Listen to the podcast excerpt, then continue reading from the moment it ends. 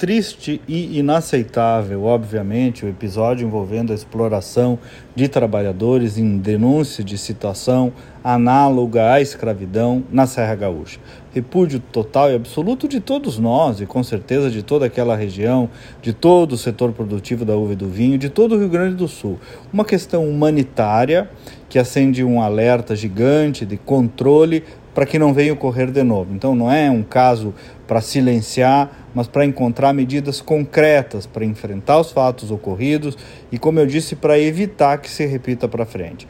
Primeiro de tudo, cuidar dos trabalhadores explorados, o que já está sendo feito.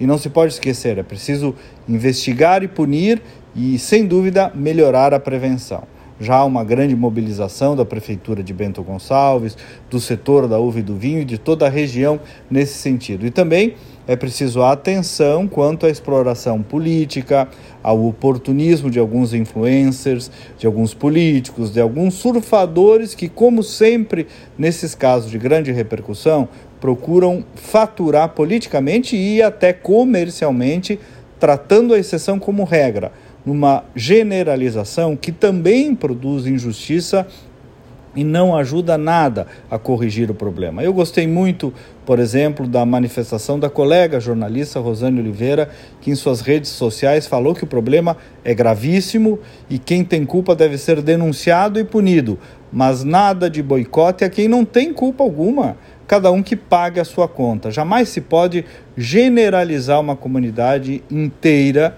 que faz uva e vinho bom, que trabalha duro, que é gente honesta, séria, que faz turismo rural, que acolhe bem. O episódio precisa ser tratado com união e com transparência, tomando medidas corretivas com atitudes concretas. Mas quem está tentando criminalizar o vinho gaúcho, ou os nossos produtores, ou aquela região, ou o Estado, estará fazendo também contra os mais humildes, estará cometendo também uma grande injustiça. Então, reação total com a exploração de trabalhadores, isso é prioridade, e prudência para que, ao se corrigir uma situação inaceitável, não se caia no erro da generalização ou da exploração política, ideológica e até comercial desse episódio. Afinal, nunca falta oportunista para isso também numa hora dessas. Me siga no Instagram, Facebook, Twitter, Spotify, Kleber Benvenu, com GNU no final. Até amanhã e vamos com fé.